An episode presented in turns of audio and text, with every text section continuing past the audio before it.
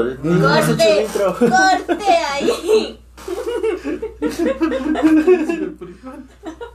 Me están censurando. Chale. Nadie te está censurando. A ver, ya, bienvenidos, Meraki Podcast, capítulo 2. El capítulo 2 se supone que iba a ser de X-Men, pero en realidad va a ser un capítulo invencible. es que pues no, no podemos poner como, como la serie, ¿no? No podemos poner así como... Como el. Imagínenselo así. Pero pues, ahí se lo imaginan. Invencible.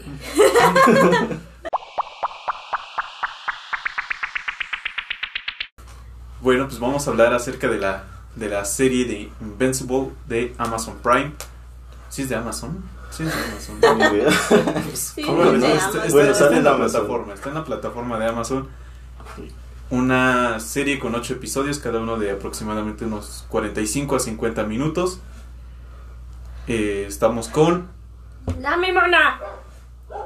Y el Dano. Y yo soy Bamban. Muy bien. Va, pues rífense, a ver. ¿Quién empieza?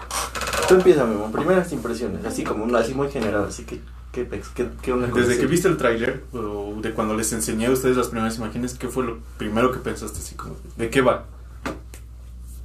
Pues sí, sí me imaginé que iba a ser algo tan, tan dramático, emocional, que no era así como que un superhéroe chido que se vuelve más chido y que vence a los malos, sino que sí, sí esperaba que fuera algo turbio porque dice en esta parte de no estaba listo, pero ahora le estoy, entonces esperaba o pensaba que iba a ser como mitad, primera mitad de Invincible fallando miserablemente. Yo pensé que se iba a morir su papá, de hecho. Ajá. Y que después él iba a resurgir un tiempo después como el héroe de la- del planeta salvando a todos. Eso pensé.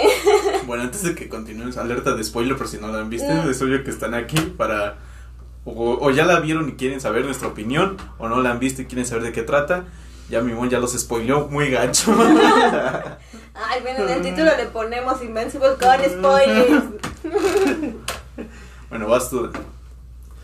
Pues yo cuando vi el tráiler, pues la verdad no, como que no me llamó mucho la atención, porque el tráiler lo hace ver como así como una serie convencional de superhéroes, ¿no? Es así como el clásico camino del héroe, así de que, ay, quiero ser superhéroe, pero mis poderes no soy tan chido y este... Y pues como lo que decías, ¿no? De que no estaba listo y ahora sí, o sea, como que me imaginé que iba a ser como una historia así como de que gradualmente empieza a tener sus poderes y así, ¿no? Y luego ya cuando empezamos a ver la serie y vimos este pues lo que pasa en el primer capítulo, el- ese final loquísimo, pues ya sí me quedé así de que no, pues parece que será una serie muy diferente y como que mis expectativas se fueron como para el lado contrario. Pero bueno, ahorita hablamos de eso, ¿no? Pues yo cuando, yo, o sea, yo tengo que serles bien honesto, yo ya me había spoileado en, en, en TikTok, ya había, ya había visto algunas imágenes, entonces ya sabía que esto iba a ser una carnicería masiva y cuando les puse el tráiler aquí a los muchachos, pues sí, la, la verdad es que los vi así como de... Mmm, ok. Entonces, para mí sí fue así como de chale. Pero pues sí, o sea, vi imágenes, pero como tal la historia pues no, no es lo mismo. Y cuando vimos el primer capítulo, pues sí fue como, ¿what? O sea, no me esperaba eso. Yo también esperaba el, el típico camino de, del superhéroe. Pero me lo, me lo, me lo pensaba más como kick-ass, ¿no? Así con un poquito de, de comedia. Chicas, no es cómico. Bueno, pues a mí me dio mucha risa. Para él eso es Para comedia. mí eso es comedia. Chicas, cómico. Para mí eso es. Ah. O, o eso iba a ser. Partieron la madre. ¡Ay, qué risa! Ay, gracias. Bueno, es que tenemos muchas series así que van un poquito medio rudas y al final tienen ciertos chistes que te alivianan un poquito la trama, ¿no? Bueno, sí, eso sí. Tu comedia. Oh, bueno. No, pues por ejemplo yo la neta sí me esperaba así como... O sea, después de ese primer capítulo donde pues ya asesina así como que a la Liga de la Justicia. Este, la Liga de la Justicia descontada. Región 4. Sí. Este... O sea, después de ese primer capítulo, así todo sangriento de, esa- de esa escena, yo sí me imaginaba que iba a tomar así como... Como, o sea, que iba a ser toda la serie así como muy violenta, así como... Yo, yo en el siguiente capítulo, yo, yo así de, ay, se van a morir los, estos, los, ¿Cómo se llaman? No Team sé. Team. o algo Los del escuadrón, ¿no? Los Teen Titans. Ajá, los Teen Titans. Los Teen pues. Titans. Pero se llaman diferente, ¿no? Bueno, son, son Team Team o algo así, creo. La Son de cuadrilla. Bueno, la cuadrilla. como así. la cuadrilla. Eso, Ajá, ajá. O sea, yo así ya de plano ya me lo esperaba que se iban a morir así, este... En el mismo capítulo, ¿no? Así como los, los otros vatos. Y sí me esperaba así como que toda la serie iba a ser así como que muy enfocada a la violencia. Porque siento que yo, yo que es como que mucho lo que hacen las series nuevas, ¿no? De superhéroes. Como el género ya está así como que muy Choteado. choteado, así muy sobreexplotado. Como que intentan hacer algo nuevo, diferente y, y muchas la verdad lo único que se les ocurre es Superman, pero es malo y mata gente. Sí. Incluso a DC se le ocurrió eso, ¿no? Sí, mira que es DC. Que Porque en un principio los superhéroes eran un tema muy para niños, muy infantil y así, X. Y de repente se volvió como que algo ya más serio, más adulto, que puede reflejar problemas sociales. Y ahora está siendo todo oscuro y malévolo y sangriento.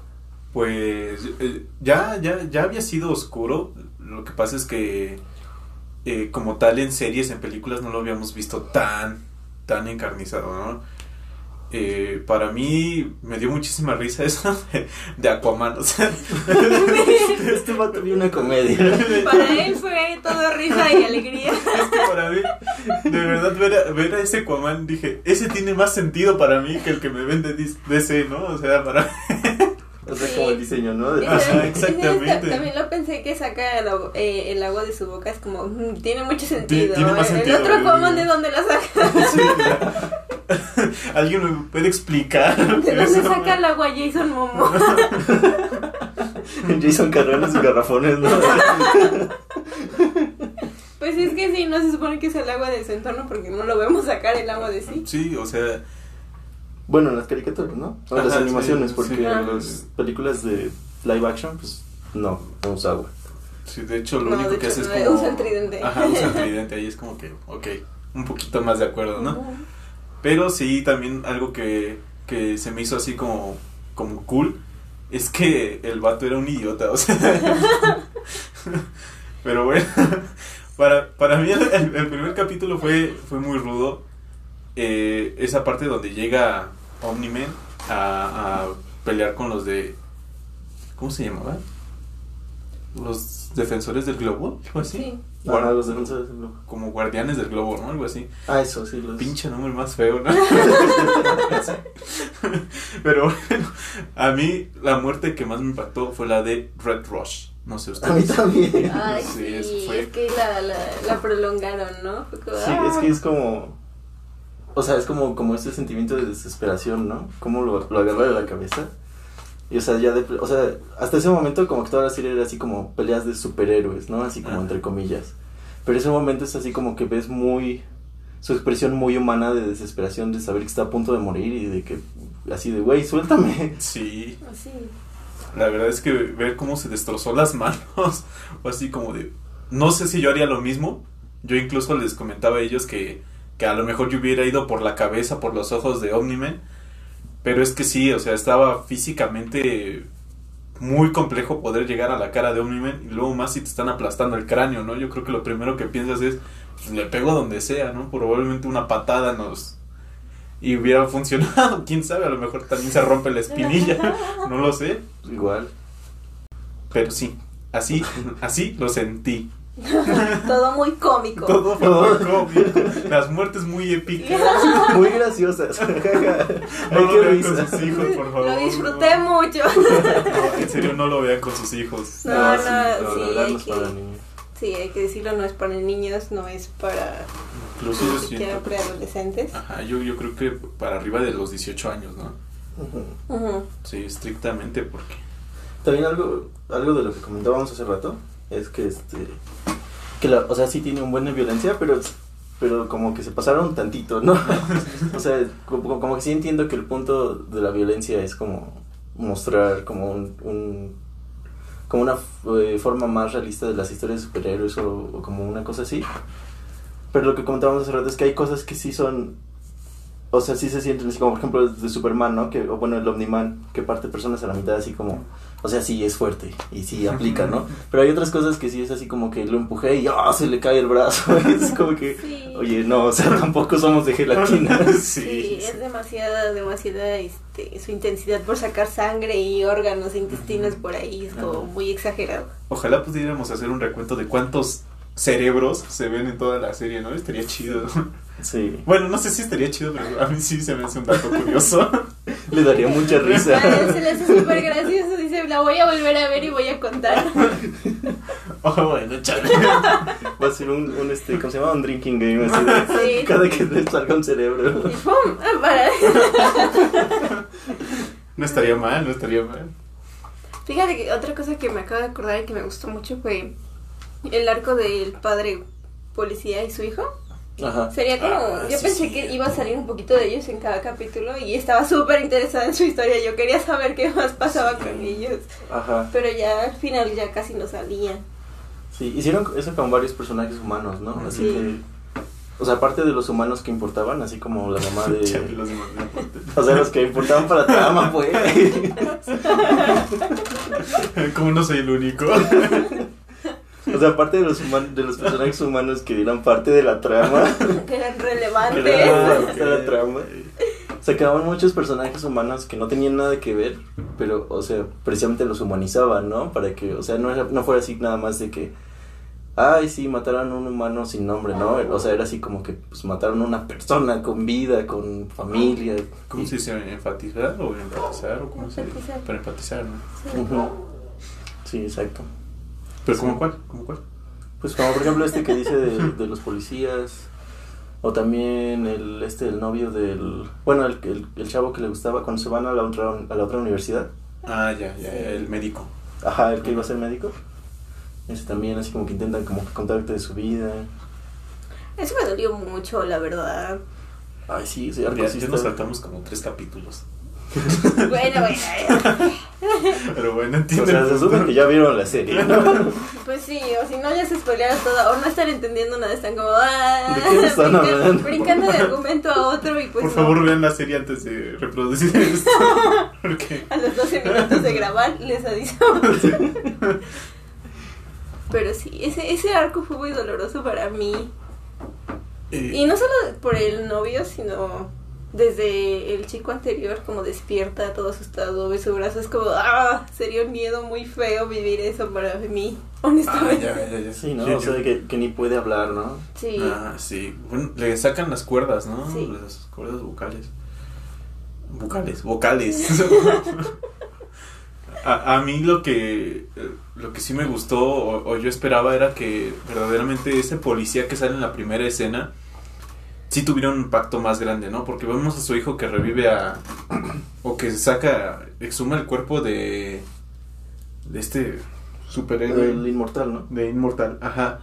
Y ya no sabemos nada de él, no sabemos si mataron al chico, si mataron al padre, al menos yo no lo recuerdo, no recuerdo que haya salido, Ajá. pero sí, sí, igual concuerdo con mi mona, sí me hubiera gustado que, que, que mostraran un poquito más de, de esa parte. Y, y algo que sí me gustó fue eh, la parte donde eh, el protagonista, Mark Grayson, es humano. O sea, esa parte sí me gusta mucho porque es como que no es ni el más popular, pero tampoco es el típico nerd o el típico ñoño. O sea, sí, o sea, seamos honestos, ¿no? No, no es como que tú lo veas y llame mucho la atención, ¿no? Pero pues no, no entra en ese estereotipo que entraron todos o la mayoría de los superhéroes que, que conocíamos, ¿no? Esa parte me gustó. Y algo, algo que no me gustó fue que el chico bullying me lo maltratara tan gacho, tratando de él de hacerse eh, el machote acá con, para, no sé, para mostrarse bien machote con la chica y que me lo trataran feo, pues eso sí no me gustó. Me sentí identificado. me sentí bulleado de nuevo. Ya va a, ca- va a sacar el trama de Tai Long otra vez. Otra vez con También. Tai. E- Ese episodio estuvo bueno, pero no lo grabamos. Ya. Y si lo luego, volvemos a grabar. luego lo grabamos. Un episodio de Kung Fu Panda, para que sepan de qué para que entiendan su trauma con Tai Lung. Es que, es que, te pasa. ¿Saben? Bueno. A mí algo que también me gustó fue justo esa parte donde hablas de, del bullying. Que esta vez no fuera un chico nerd buleado, sino que fuera una chica y que fuera un poco de acoso, porque eso es real, eso pasa. Ajá. Eso fue, fue chido, fue, eso, yo lo he visto más eso que el buleado nerd. Yo no. Yo no. Pero bueno, supongo que tiene que ver con la diferencia de experiencias. de- Ajá, lo que platicamos otro día, ¿no? Sí. La diferencia de experiencias que tiene una mujer y un chico. Otro podcast que no grabamos. Está grabado, pero no digitalmente. En nuestra memoria, ¿no? En nuestro corazón. Vive en nuestros corazones. Ay, chale. Pues siento yo que, justo quería llegar a eso, este, siento yo que uno de los grandes temas de la serie en general, al menos de esta primera temporada, es este la masculinidad tóxica y la violencia intrafamiliar, el acoso sexual, eh, los roles de género, como que se, siento que se metieron mucho a ese, a ese tipo de temas, ¿no? Como por ejemplo esto que dices de la chava, de que pues eso es acoso, ¿no? Y por ejemplo, este. O sea, por ejemplo, siento que yo, es algo que me gusta del género de superhéroes, que pueden tomar como, como un concepto real, convertirlo en metáfora y expresarte el mensaje de esa forma. Entonces, por ejemplo, el- la cosa aquí con el Omniman es que, o sea, básicamente es un padre abusivo, ¿no? Que quiere una vida en específico, o sea, espera que su hijo tenga como que cierto comportamiento, es así como que, no, pues es que eres mi hijo y tienes que comportarte así y tienes que querer esto en la vida, ¿no? Y cada vez que este ¿cómo se llama Mark? Cada vez que este Mark como que intenta desviarse un poco de eso, pues le mete una putiza, así literal, o le, le mete una putiza. Eso está chido. No, no está chido, ¿no? Está chido. O sea, es- es- esa secuencia de imágenes está chida. es nada más. Ay, qué, Ay, qué, qué- qué qué lindo, qué alegría. Le dio la tranquila de su vida, pero ay, se vio bien padre. Es que yo disfruté mucho del arte visual. Ese, es esa parte. Me, Eso me es gustó to- toda mucho. esa sangre y esos intestinos volando. Es que no es algo que veas tan a menudo, ¿me entiendes? O sea, yo, yo te puedo haber puesto a, a Ba- a Batman dándole en la madre a Robin y te juro que no le van a salir tripas a Robin por todos lados. Pero puedes ver a Omni-Man dándole la madrina de su vida a su hijo y dices, ah, pues ok, ¿no? Y ves la sangre, pero a lo mejor no es tan comparada cuando el, el este tipo león le da con el mazo en el abdomen y que sale en el tráiler. ¿no? Ajá. Eh, No, o sea, yo sí entiendo lo que dices, o sea, es como que como que en general las películas de, de superhéroes, so- o sea, obviamente hay violencia, porque pues de eso se tratan, o es como uno de los elementos de los superhéroes, la violencia, pero le bajan un buen, un buen, como eso que dices, ¿no? O sea, Batman sí le, met- sí le llega a meter la- una madriza, o, o cuando el Joker mat- mata a Jason Todd, pues sí, eso es una super madriza, ¿no? Y, o sea, si fuera de verdad, saldrí- sí saldrían intestinos y así, o sea, sí me lo imagino así muy, muy feo, ¿no? Así como las escenas del crimen de la vida real. Pero obviamente tú lo lees en el cómic y eh, no lo ponen así, y tú lo, cualquiera de las adaptaciones que hicieron así, animación o lo que sea, tampoco lo ponen así porque pues es como que en cierta forma para niños, ¿no? Family friendly. Ajá. Algo así. O al menos así se trataba en un inicio, ¿no? Era como, ay, sí, niños. Sí. Ajá, algo así. También algo que, algo que me gustó es que eh, aquí sí hubo como esa parte de inclusión, como que se había de diversas etnias y culturas y todo, pero no, no, no fue tan forzado como en Disney, ¿no? Vaya, que no fuera como en Los Vengadores, que todo pasaba en Nueva York. ¿Estás de acuerdo? O sea, pasaba en diferentes partes del mundo y, o sea, Omni-Man puede ir, ¿no? En 6, 7 minutos, como lo muestra cuando la señora le pide los ingredientes. Los. Eso es muy cool. A mí me gustaría hacer eso. ¿Me traes pasta de Italia? sí. Pasta de Italia, vino de Francia. Y te creo que antes de las 7. no, eso no pasa. Y la prima, sí, sí, sí, sí, ahí voy, ahí voy. Eso está chido. Sí. Y no sé cómo lo hayan visto. Yo, yo al menos la impresión que les di a, a los chicos, a mis compañeros, a mis colegas, es que cuando estaba la señora, cuando presentaron a la señora, yo dije, esa señora está muy fea, no me gusta su personaje. Y termina siendo de los personajes que yo dije, son muy importantes. Es un humano, pero es muy importante para la trama. Pues sí, es la mamá y la Pues esposa. es la mamá y la esposa y, Sí. y, Es- pues sí, es es muy la- chida. es también como lo que decía hace rato, ¿no? Como que, que la serie intenta como que taclear un poco los temas difíciles, como por ejemplo el machismo. Como por ejemplo, o sea, desde el principio de la serie es así como que, ay, sí, la mamá humana, ¿no? Así como que, ay, tú no importas, así como, ay, sí, mi mami, voy, eh, este Mark, cuando está intentando aprender a volar, es así como que, ay, sí, voy con mi mami para, para que me dé este como consejo emocional, pero, pero pues en la, en la gran escala de las cosas ella no importa, ¿no? Y o sea, fue, siento que fue muy a propósito, y muy a propósito al final de la serie, es así como que pues es ella la que al final este, va descubriendo como que como que cuál es la verdad de que quién mató a los estos vatos este bueno obviamente el demonio hace su investigación y todo pero cuando sacan al demonio del juego es ella la que sigue empujando es ella la que sigue diciendo bueno a ver este reúne las migajas ¿no? reúne las migajas así ajá a ver qué, qué pasó dónde está el traje lo, lo, voy a llevar con el sastre que lo examine voy a hablar con el gobierno voy a sacar este pues todas las cosas no entonces siento que eso es como como la intención como ponerle un poco de luz a esos temas de machismo. Te digo igual como en el contexto de superhéroes, ¿no? Sí. Sí, sabes, fue muy, muy doloroso cuando primero los ves y se supone que son muy enamoradizos y no sé qué. O sea, las primeras escenas Sí. le dicen a su hijo que es muy afortunado de que sus padres todavía se, se quieran y se demuestren afecto aún después de tanto tiempo y no sé qué. Y en una de las últimas escenas la llama mascota. Eso fue muy doloroso porque pues, se supone que la quería, que la amaba, que era su razón de, de estar en el mundo y de haberlo conocido y cuidado y de haberse quedado ahí, ¿no? Ajá. Y eso, por ejemplo, eso se me hace muy realista, o sea, así como funcionan las relaciones, en la vida real así es como funcionan las relaciones este, abusivas. Sí. Es así como que a la chica le dicen una cosa, así como, ay, eres mi mundo y te traigo flores y así. Pero a puerta cerrada, ya que pasaron unos años, ya que se siente a gusto, y es así como que la golpean y, y pues cosas más feas, ¿no? Y hablando de situaciones y de relaciones tóxicas, ¿qué les parece lo de Eva Atómica y lo de Rex? ¿Qué impresiones les dejó esa, esa relación? Esa relación no me parece tan tan extraña porque si, finalmente cuando ella descubre la infidelidad termina y hasta ahí queda. No se va envuelta en un círculo vicioso, no hay nada extraño, etcétera, etcétera. Es como lo que uno debería hacer cuando está en una relación y se siente traicionado. Es como, ¿sabes qué? Hasta aquí termina. Pero al final, después de un tiempo, cuando llega, se abrazan. Su primer instinto es abrazarse. ¿Cómo estás? ¿Estás bien? ¿Todo bien? Ok. Y, y, ya son conscientes de que no van a volver, de que ya pasó lo que tenía que pasar. Eso es como, pues sí estuvo muy feo lo que le hizo Rex, honestamente, como en una relación de pareja. Pero el punto es ese, que no te quedes, que no te, te fuerces a estar con alguien, que no sea la, la, el romanticismo el que le gane a la realidad. Uh -huh.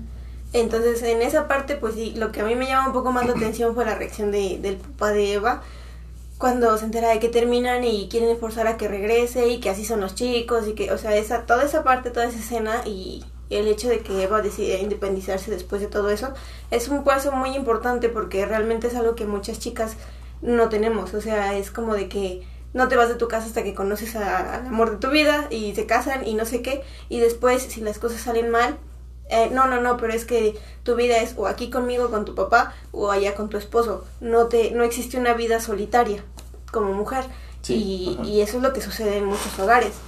Entonces, eh, para muchas chicas el hecho de tomar la decisión de decir, sabes qué, no voy a estar ni con él ni contigo y me voy sola y a ver cómo le hago, es un punto muy duro porque te, yo creo que es un momento en el que aprendes a ser uno mismo contigo y a vivirlo, pero también te enfrentas a la realidad de que no hay un hombre, entre comillas, no hay un hombre protegiéndote. Y muchas lo sabemos y lo hemos platicado, yo se los he contado, que si no hay un hombre que esté cerca de ti, las cosas cambian totalmente en, en el mundo.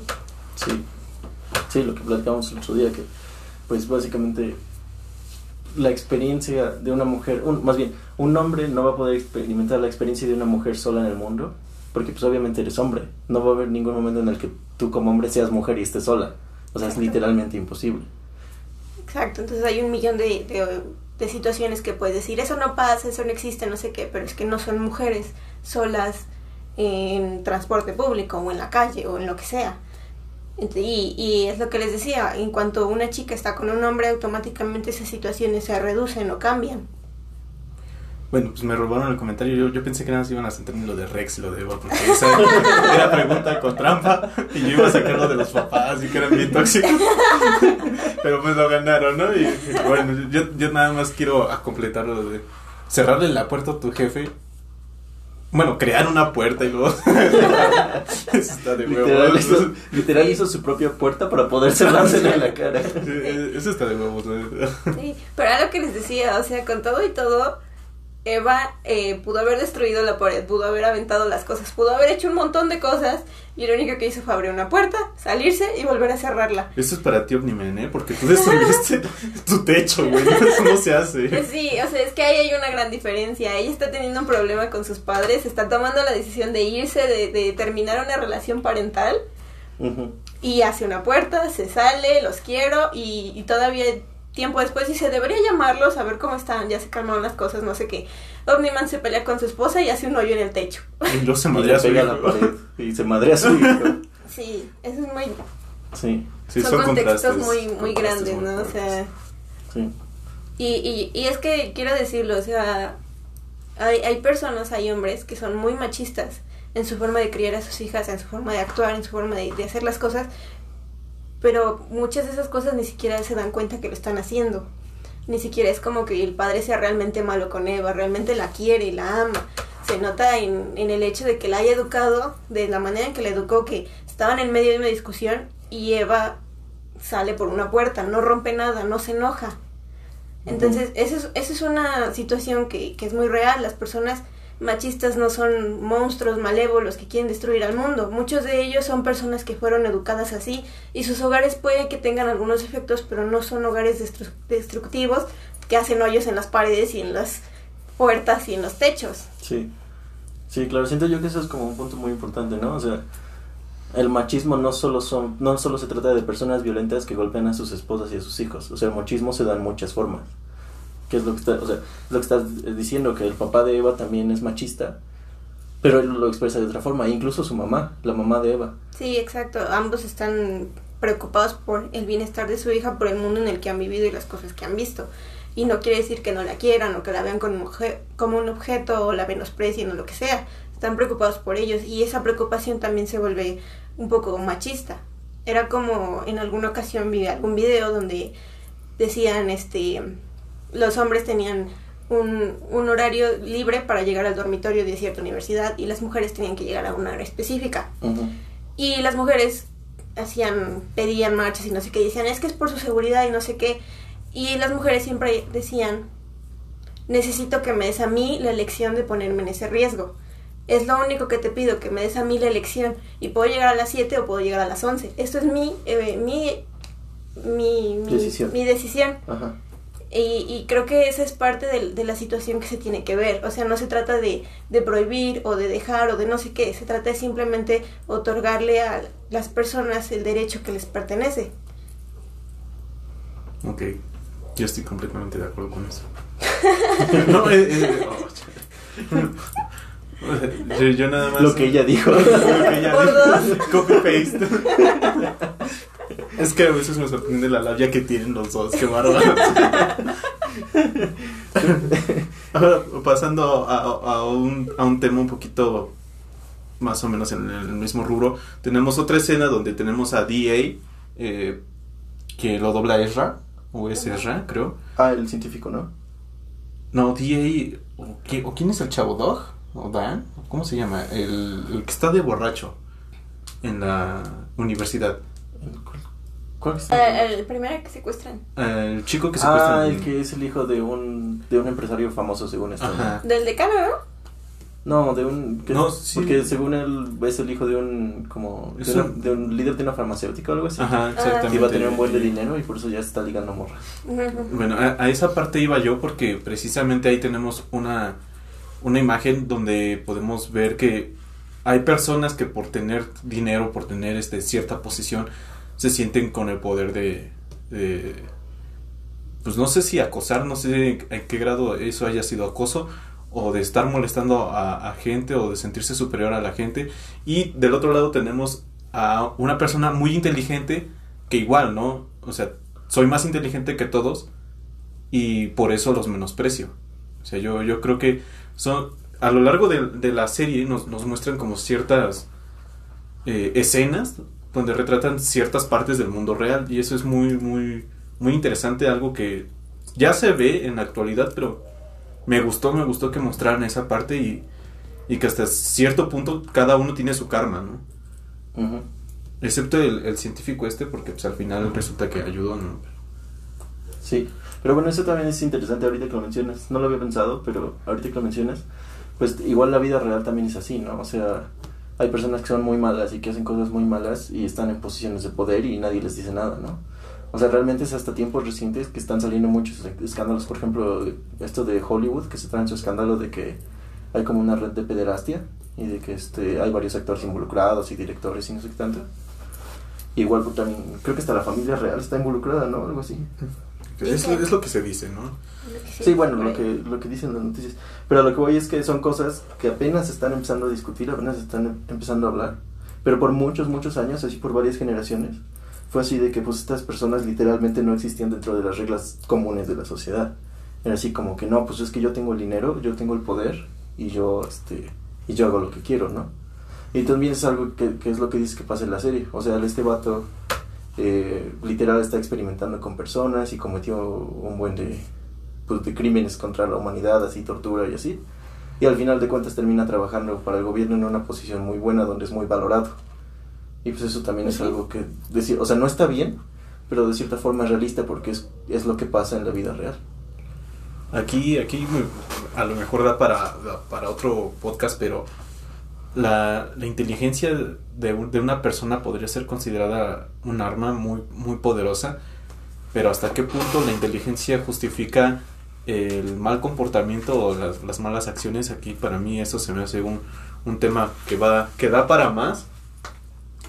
Y el último de los casos, la última parte es la de el Luke Cage que se convierte en la mole. Yo creo que también es esa, esa parte me, me- gusta mucho.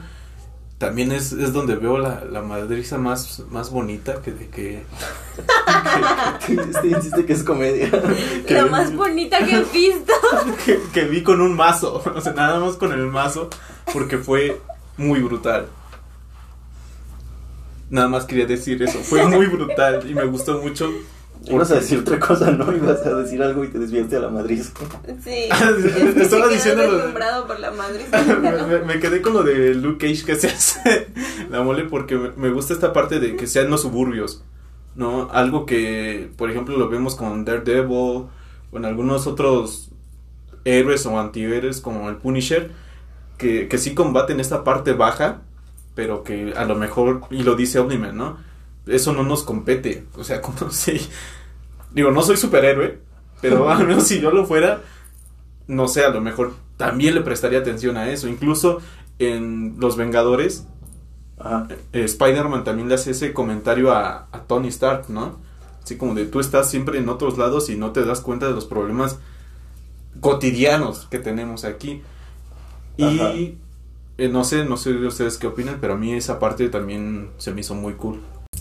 Pues a mí también se me hace muy, muy interesante esa parte porque yo creo que, que no la vemos realmente como, como esa parte que incluso entre los superhéroes hay mundos, hay partes de la sociedad que puedes ayudar y partes que no. Eh, lo podemos ver también en Capitán América, con, bueno, en la de... La, ¿La de nueva serie? La de...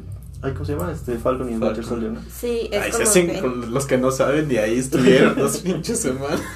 Pero es que a lo que voy es que, o sea, nosotros vimos unas películas donde salvaban al mundo y no sé qué, eran Omnimans, y de repente nos ponen estas series donde las personas comunes y corrientes vivieran con las consecuencias de los actos de, de estas películas.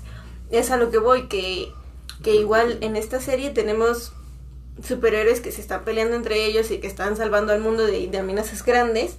Y luego llega este chico y nos dice, sí, ok, estás muy bien y todo, pero ah, camina un rato, ve lo que está sucediendo aquí. Y también entiendo que, que en cierto punto sea demasiado porque mucho de lo que han metido últimamente es el conflicto moral y emocional que tienen los superiores a, a medida que avanzan en su trabajo. Pero la realidad es que siendo un superhéroe, por muy fuerte o muy increíble que seas, no vas a poder estar ahí para defender a la señorita no sé qué que le acaban de robar su cartera y al mismo tiempo estar ahí para el accidente en auto en Sin- Singapur. Claro. Fíjate que ahorita que lo mencionas algo que siento que ha hecho muy bien el, el universo cinemático de Marvel es que este ha hecho los superhéroes realistas en el sentido de que yo siento que llegan y se preguntan en verdad sí qué tendría que pasar en el mundo real o sea en cuanto a situaciones socioeconómicas qué tendría que pasar para que alguien agarrara y decidiera ponerse un traje de metal y ir a pelear con terroristas y entonces como que la consecuencia lógica de eso, después de 10 años ya de películas de Marvel, como que la consecuencia lógica que, que- a, a la que están llegando, o a la que veo que están llegando, es que básicamente los superhéroes no son otra cosa más que soldados con superpoderes. O sea, literal, son soldados, y como todos los soldados, tienen como que sus problemas de estrés postraumático, tienen sus problemas de que, este, de que no pueden dormir, de que están todo el tiempo estresados, este... Entonces, por ejemplo, eso ya nos desviamos de la serie, ¿no? Ya estamos hablando de otra serie. Pero siento que quería mencionar eso, que este, porque también es algo que sale en este en la de Invencible. En la de Invencible literalmente todos los superhéroes le reportan al gobierno de los Estados Unidos. Y es algo que también este sale mucho. Fíjate que no me había dado cuenta de eso, pero sí es cierto, o sea, ¿por qué los héroes de, de otras partes del mundo le, le responden a Estados Unidos? O sea, ¿el por qué? Supongo yo que, bueno, no sé si lo expliquen en los cómics, pero supongo yo que es como un reflejo de nuestro mundo también, ¿no? O sea, algo tuvo que pasar desde el momento en el que empezaron a salir superhéroes hasta el momento en el que empieza la serie. Algo tuvo que pasar como pa- para que los como que los superpoderes del mundo, o sea, las naciones más poderosas del mundo, como una especie de, bueno, ya, está bien, vamos a hacer una alianza, una sola persona, to- todos estos superhéroes son demasiado peligrosos, así que una sola persona, un solo gobierno, se va a hacer, pues, va a hacer cargo de todos, ¿no? Y no digo que haya sido un proceso pacífico, igual y fue así como que, Muy no, turbio. pues guerras y, por ejemplo, así, ¿no? Europa, su propia organización y se, se, se empezaron a dar en la madre con la organización de Estados Unidos y eventualmente fue así como que, no, pues ya mejor le- no le hacemos a nada a Estados Unidos porque ellos tienen a Omniman, ¿no? Yo creo que es más eso, ¿no? A ver quién tenía el, el- el- al más poderoso. Pero sí me llama mucho la atención porque Cecil, el personaje este que es como el, el mandamás, el que los coordina, pues o sea, literalmente tiene a su disposición a las personas más poderosas del mundo y si él, yo creo que mañana les dice, no, pues, ¿sabes qué? China, por decir, China. Por decir, ¿no? Por decir un, un país aleatorio. Es más, Camboya le declara la, la, la, la guerra a México. Y no es de los intereses a lo mejor que, que le sirvan a este personaje, a lo mejor mandaría a esas personas, no lo sé, no he visto el cómic, apenas estábamos platicando de la idea de, de obtener el cómic, pero pues sí estaría bueno darle una revisada, ¿no? Sí, sí yo también quiero leer el cómic, también porque siento yo que igual y, ah, hay ciertas cosas en la serie, como por ejemplo eso de la violencia exagerada, que igual y no eran parte del cómic, pero que pusieron en la serie porque una serie pues obviamente tiene que ser más diferente, ¿no? Tiene que ser como, tiene que tener como gráficos bonitos que le den risa al muchacho. Es que, es que eso vende, eso vende. Pues eso sí, estuvo, estuvo bastante cool. Y es momento de hablar de- del poder más roto que he visto en mi vida. Y es el de Eva Atómica. La mujer puede hacer lo que quiera. Me lo dejó muy en claro. Ese poder está bien padriuris, hace todo. y, y creo que lo da a entender muy bien, que no es solo su ruptura, sino está perdiendo a sus amigos, está perdiendo parte de pues, su hogar. Y también el hecho de que su relación con Rex, mínimo más de tres años. Y si ella dice que lleva con la cuadrilla tres años, significa que con Rex está desde probablemente antes de convertirse en una superheroína tal cual. Entonces es, es bastante tiempo, es de que literalmente con Rex pasó toda esa transición de, de volverse alguien... Probablemente tomaron la decisión juntos de ponerse un traje de látex y salir a la calle a hacer... eh, tener aventuras superheroicas. Sí. Pasar por todo esto de perder familia, relación, amigos, etcétera, etcétera, realmente la lleva un cambio de que literal se va a vivir a un árbol Ajá, literal. pero ahí pudo haber tomado muchas decisiones, pudo haberse vuel- vuelto una supervillana, Sí. pudo haberse enojado con sus amigos y realmente no, o sea, toma, de nuevo voy a esto, toma las decisiones de hacer una puerta, de tal vez llamar a mis papás, de poner una casa bien hecha, de tomar un café por la mañana, de que si algo muy malo pasa, va y ve a, la- a la cuadrilla y sé cómo están, cómo van, qué podemos hacer, etcétera, etcétera. Y también de, de, de hacer algo más por el mundo, ¿no? Que realmente empieza a buscar la manera de, de hacer acciones que sean más significativas. Tal vez para ella ese, ese camino de luchar contra los aliens, de, de ir por aquí, ahí. ¿Sabes? Creo que toma ese, ese espacio de empezar a caminar y dejar de volar. De empezar a ver cuáles son los problemas reales de las personas que viven en este planeta y decir, ok, ¿qué necesitas? ¿Qué hago?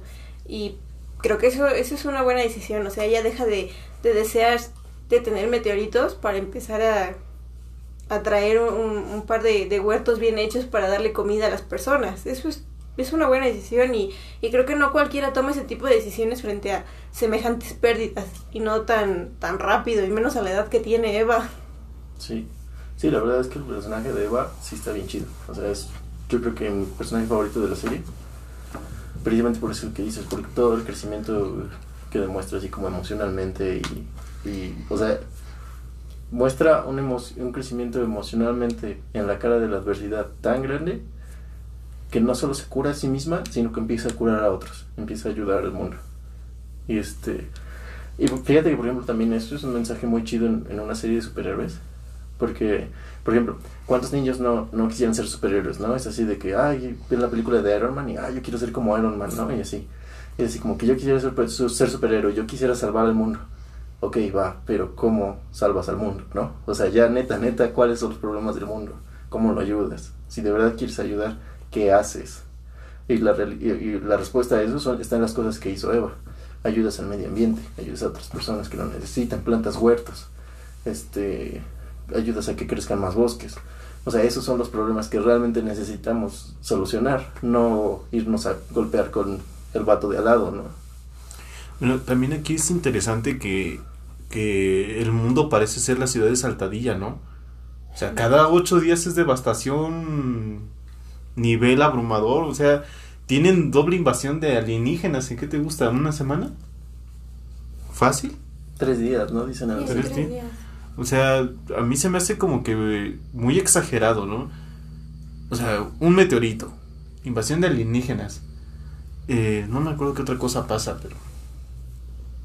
Ah, lo del este sujeto que puede crear terremotos. O sea, son, son bastantes cosas que pues, ya...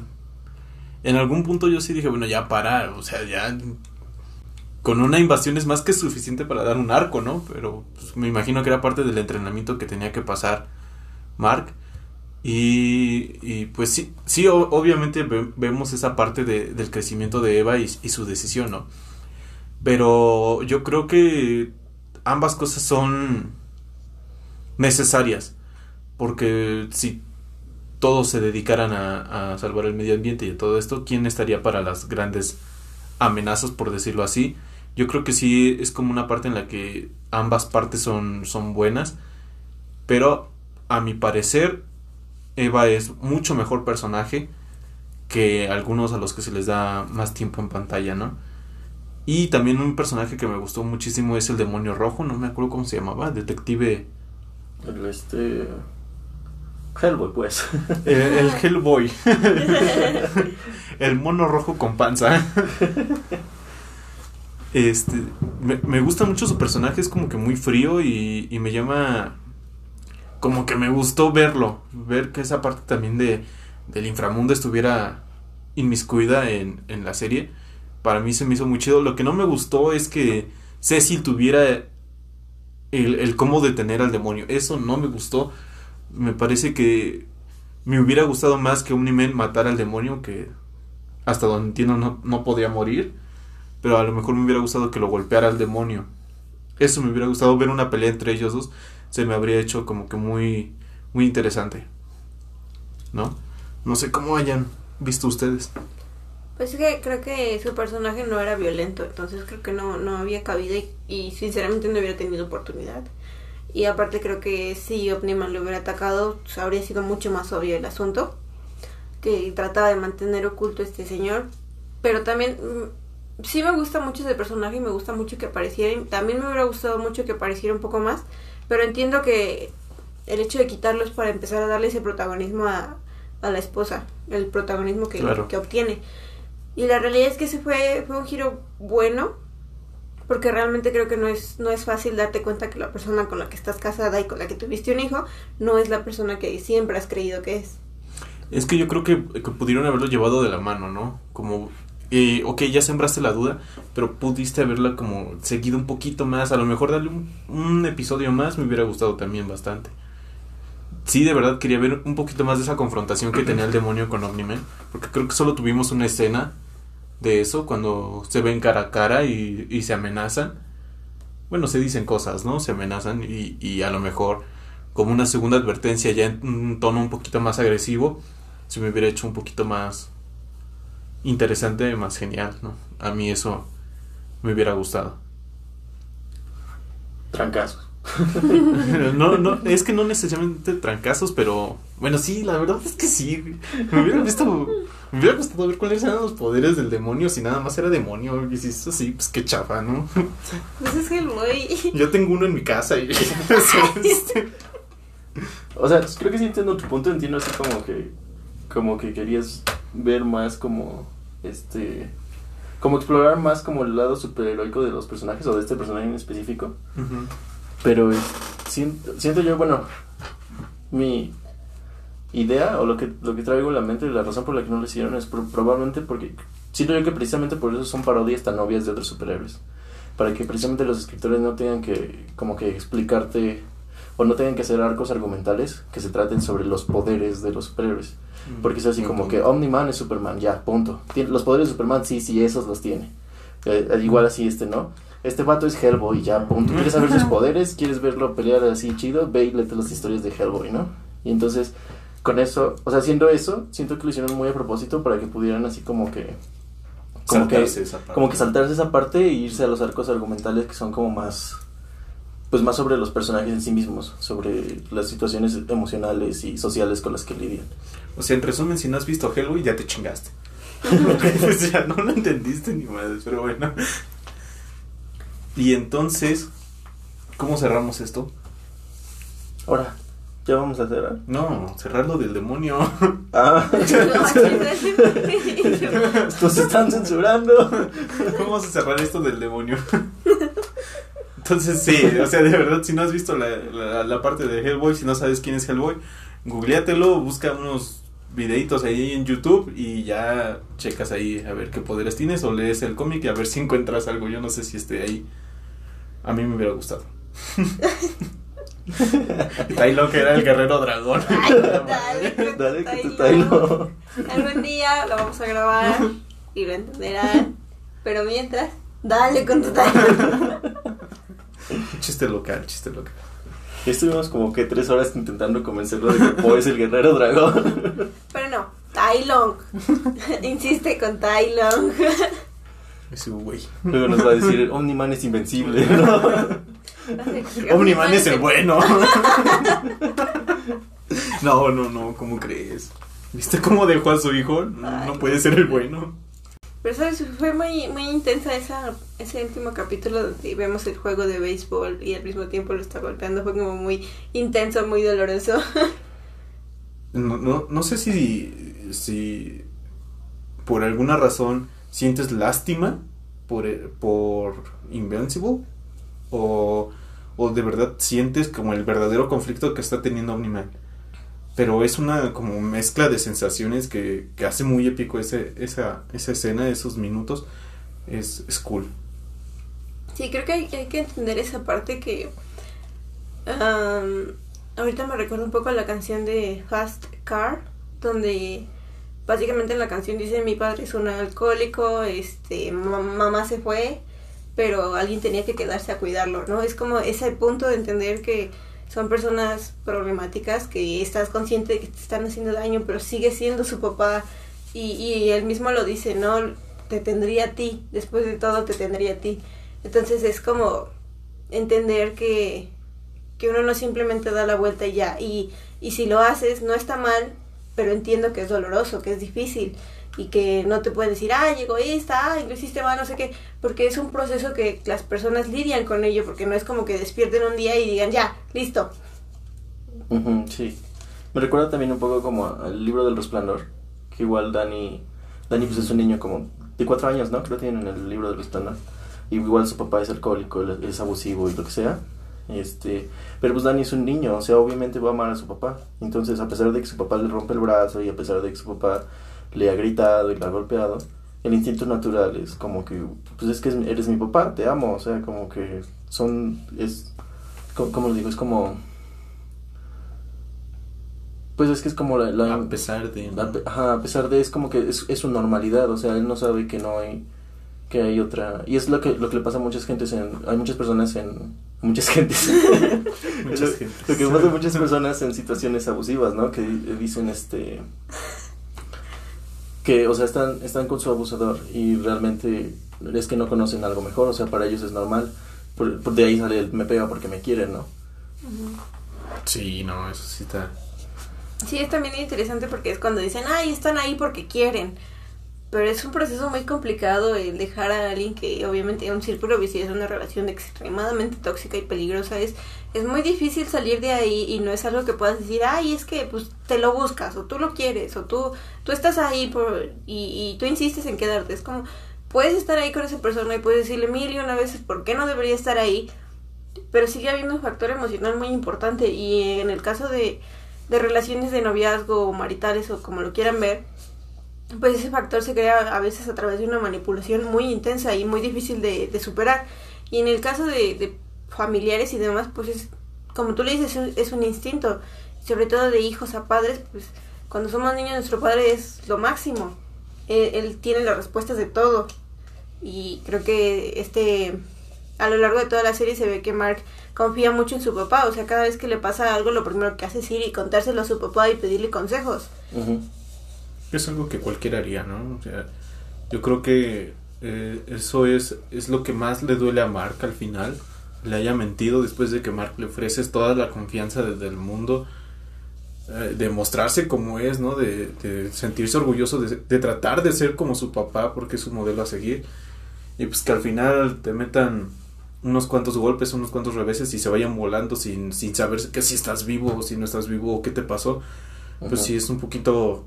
Es, es cruda la imagen, también de cómo lo dejan, porque pues, tienen que verlo, o sea, es una imagen, si no lo han visto, véanlo, si ya lo vieron, pues ustedes saben de lo que estamos hablando, lo dejan desfigurado a Mark y pues, la verdad no es, no es como que nosotros podamos dejar los problemas volándonos o irnos volando y, y ya, ¿no? Desapareciste del mapa y ya no figuras en mi vida.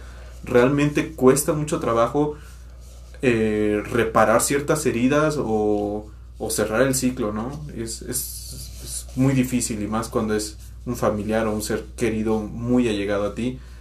Yo creo que esa serie nos muestra eso y nos muestra muchas más cosas. Sí. Fíjate que me gustó mucho el realismo emocional que le ponen a toda esa secuencia del final.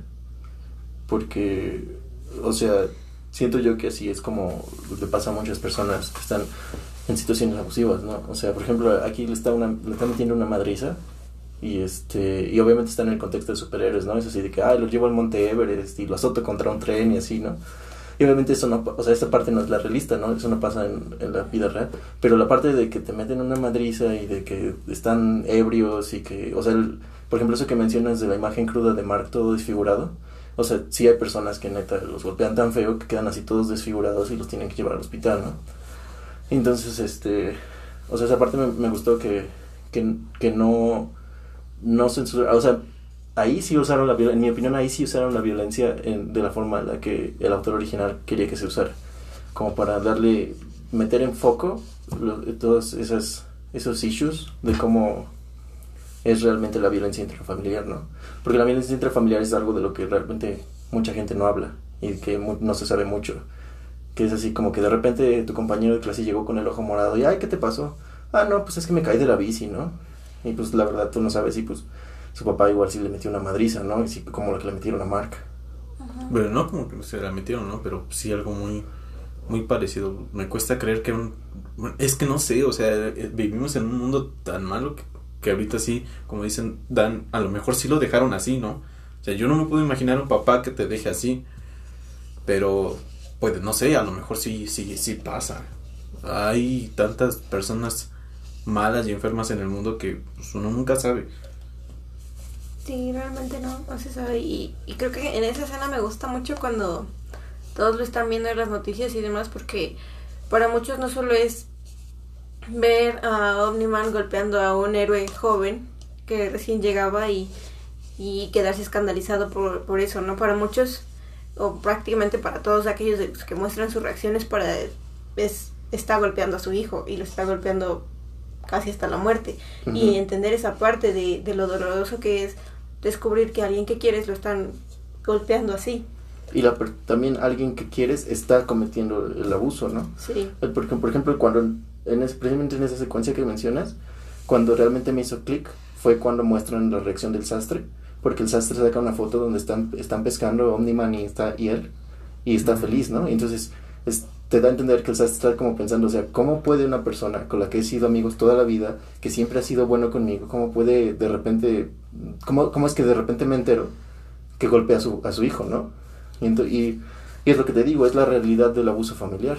O sea, tú no sabes, tú, tú invitas a, a tu amigo por las chelas y todo va bien, ¿no? O sea, tú nunca has tenido problemas con él, nunca se ha peleado con nadie, pero tú que sabes que llega a su casa y golpea a su mujer, ¿no? Es- ese es el peligro realmente de la violencia intrafamiliar, que se hace a puerta cerrada. Sí, fíjate que, que justo cuando ocurre esa escena de, de la foto, a mí me, me recordó una situación personal, vamos a decirlo así. Pero yo en un momento dado pensé, pues tal vez la, la guardaría en un cajón, ¿no? Pensando que algo puede suceder o yo qué sé. Pero después dije, no, le echó a la basura y lo entiendo, lo entiendo, porque yo tenía una persona a la que estimaba mucho y no quería soltarla, pero las cosas se estaban poniendo cada vez más intensas y más peligrosas. Entonces el hecho de tomar esa fotografía, tirar la, la basura y decir ya, esta persona ya no es, es complicado pero necesario en algunos casos. Y creo que en este caso de ver a Omniman volverse esa persona es, es curioso porque era un héroe, salía en las noticias todo el tiempo, mataba gente todo el tiempo. Era como, obviamente sabes que asesina, sabes que es fuerte, sabes que es malo, pero caer en la cuenta de lo que significa ser ese tipo de persona, ser lo violento que era ese hombre y, y entender que, que no es algo que puedas mirar hacia otro lado, es, es justo lo que a mí me pasó, o sea, esta persona tenía sus actitudes y sus situaciones y uno mira hacia otro lado y piensa que, que, que es así, pero por un bien o por lo que sea, y de repente algo te hace clic y entiendes que no es que solo sea en ciertos lugares, es que es así, esa es la persona. Fíjate que a mí se me hace muy interesante la reacción de, de la mamá. Este. Cuando encuentra el, el, traje de Omniman todo lleno de sangre. Porque precisamente es igual, ¿no? Siento que hizo muy buen trabajo el escritor este Robert Kirkman. Porque precisamente esa es la reacción de muchas personas que están en una situación abusiva. Es así como que tienen la evidencia así enfrente, así ya es así como que. Es que, güey, está en video y, y las personas, o sea, es lo que decimos, no es una reacción natural, es un proceso difícil, pero lo que hacen normalmente es tratar de justificarlo, es así como que, o sea, sí, Omniman tiene la sangre de todos sus amigos en su traje, pero tal vez es porque estaba peleando junto a ellos, ¿no? O tal vez es porque Los lo estaban controlando, los recogía en sus- o, o estaba ayudándolos a levantarse, o no sé, algo así, ¿no? Les estaba acomodando el cuello porque lo tenían un poco torcido. Nunca. Ajá, y pues sí, o sea, eso es algo que sí me ha tocado ver en personas que están como en una situación abusiva, así literal, así amigos, que sí es así como que intentas, es como muy desesperante porque intentas tratar de, de, de apoyarlos, de que vean un, un punto de vista diferente. Y este, y es lo que mencionas, es un proceso muy, muy, muy difícil para ellos personalmente. Y entonces es así como que su mente trata de darles este excusas lógicas por las que no, este, para no, para tratar de no confron- confrontar esas ideas. ¿Sabes qué? Yo, algo que se me olvidó eh, comentar, digo, es punto y aparte de este tema, ¿eh? Voy a salir con alguna tontería a lo mejor para ustedes, pero yo quería hablar de, del peor amigo de la historia. Bueno, no es el peor amigo, pero es el que al que no le quisieras decir tu identidad secreta o algún secreto porque lo divulga. Y es este, el amigo de Mark. ¿no? Ape- apenas le, le dice que, que es Invencible, se le ocurre, llévame a volar, ¿no? Y luego se le sale con Eva Atómica, que gracias a Dios ya sabía. Y luego con la novia, que también me cae muy mal.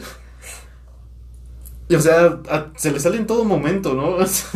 Y yo, yo me pregunto, imagínate que, que está a lo mejor haciendo un video, ¿no? No sé si existe YouTube en ese universo, pero que dice, ah, yo conozco Invincible. Es más, no sé, y se inventa cualquier cosa, ¿no? Pero a mí se me hizo muy chistoso ese personaje. Me gusta el sorry, no sorry. Eso creo que lo voy a utilizar. A lo mejor cuando me vuelvan a censurar, no, lo voy a decir. Pero sí, ese, ese, a lo mejor no es tan memorable ese, ese personaje, pero se me hizo muy cool. Me gustó mucho en algunas partes nada más. ¿Cómo ven? Antes de que diga algo más. Yo, yo no sé si haya sido a propósito o no, pero siento que ese, precisamente como mencionas, ese personaje es como muy mal amigo. Es así como que Mark varias veces intenta pedirle consejo sobre lo que está pasando y él como que le da otra cosa así como que Bien aleatorio. bien aleatoria, ¿no? Así como que saca su tema random, ¿no? Así, Ujú. Por ejemplo, no, no me acuerdo de qué están hablando, pero la escena está en la que está en el carro y Mark está tratando así, güey, ayúdame porque esto y lo otro. Y el otro vato hace una broma con las hamburguesas, ¿no? Y como que, güey, Y le dice, te quiero, viejo, pero... pero pues no mames. sí, o sea... ¿Sabes? A mí, a mí lo que me gusta mucho es la parte de la relación de Eva, Amber y Mark. Eh, me gusta que, que Mark no está en ese dilema de que, ay, es que está Eva, pero está Amber, bla, bla, bla, bla". O sea, él, sí, ¿no? él tiene muy claro a quién quiere, por qué la quiere y está muy enamorado y todo el, el- el show. Y que no, no tratan de poner ahí un triángulo cuarteto amoroso extraño ni de forzar las cosas. O sea, son amigos, se entienden, lidian con ciertas cosas parecidas y toda la cosa. Pero hasta ahí, ¿no? O sea, no hay, no hay un interés romántico ni por, ni por Eva ni, ni por Mark. Eso está muy cool. Y, y el hecho de que de que Eva vaya y trate de hablar con Amber y, oye, no, pues es chido, te quiere, paro, no sé ¿no? qué. Sí. Eso, eso es algo de, de amigos chidos, de amigos que deberías tener. Pues fíjate que ahí sí como que no estoy tan de acuerdo porque al inicio yo siento que sí este Mark como que le llama la atención. Eva a lo mejor no es una atracción sexual, pero yo creo que sí le llama más, incluso más la atención que la otra chica que se llama Amber. Yo creo que es- ahí sí yo veo una diferencia. Y conforme va pasando el tiempo, incluso yo creo que Mark no tenía ni la más remota intención de, de buscar a Amber hasta que ella le da el número, ¿no? Porque pues, él igual se queda así como de, ¿what? Cuando se lo da el otro chico, el bully. Sí, bueno, es que algunos no se dan cuenta cuando los están ligando. Acabas de arruinar mi momento. pero, bueno, o sea, yo, lo que iba es que para mí sí existe esa parte donde está esta Eva en primer plano y luego está Amber. Y luego al final se invierte para hacer Amber como eh, el, no sé, la chica romance y la otra chica, pues eh, la, la amiga. Y una muy buena amiga, porque incluso se alegra cuando los ve, pues en un momento íntimo de besos ahí en su, en su alcoba, este Mark y Amber. Ah, sí. Entonces ahí, ahí para mí es como que muy claro que ella iba a buscar a, a Mark, no sé en qué plan lo iba a buscar, pero lo fue a buscar, lo ve, agacha la mirada, se voltea y le dice, me alegro por ti. O sea, hasta cierto punto yo creo que sí hubo una tensión, una atracción, y después se corta y, ¿sabes qué? Pues yo me decido por Amber. Y, y San se acabó, ¿no? Yo creo que ahí sí hubo algo más. Pero me gustó cómo terminó. Bueno, no, la verdad no. No me gusta que quedara con Amber. La verdad a mí no, no me gusta Amber como pareja de Mark. Pero tampoco sé si funcionaría Eva con Mark. Como que se me haría muy... Muy cliché, muy, muy raro. Mm, Yo creo que Eva ahorita está en un, en un buen momento, ella sola, explorando a sí misma y, y aprendiendo de, de las situaciones y viviendo su momento sola. Yo creo que es una buena etapa para ella y no creo que esté interesada en, en tener una relación con Mark ni con nadie más. Es lo que yo veo como su personaje, Sí. que encontró algo, algo que es mucho más importante que un novio. Ujú. Yo, claro. yo creo, fíjate que yo creo que, digo, no estoy seguro, igual estoy equivocado, pero yo creo que Mark también va a tener que pasar por un arco similar. Porque también Mark es, Mark es como que, en este sentido es como que lo contrario de... Mark es así como que muy dependiente emocionalmente de otras personas, obviamente de su papá, por ejemplo, de su mamá, este, pero también obviamente de su novia, es así como que se está acabando el mundo y Mark así como que, o sea, sí, pero tengo una cita con mi novia y vamos a ir al cine. y es así como que, o sea, güey, sí, pero, pero un calamar gigante, ¿no? Sí. Bueno, pero hay que tener en cuenta que es un chico de preparatoria, ¿no? O sea, a los 17 años yo creo que ninguno está preparado ni, ni ha sido lo, lo suficientemente consciente para tomar ciertas responsabilidades. Es un chico. Eva sí. Ah, bueno, y eh, tiene la misma edad. Bueno, sí, ahí tienes razón.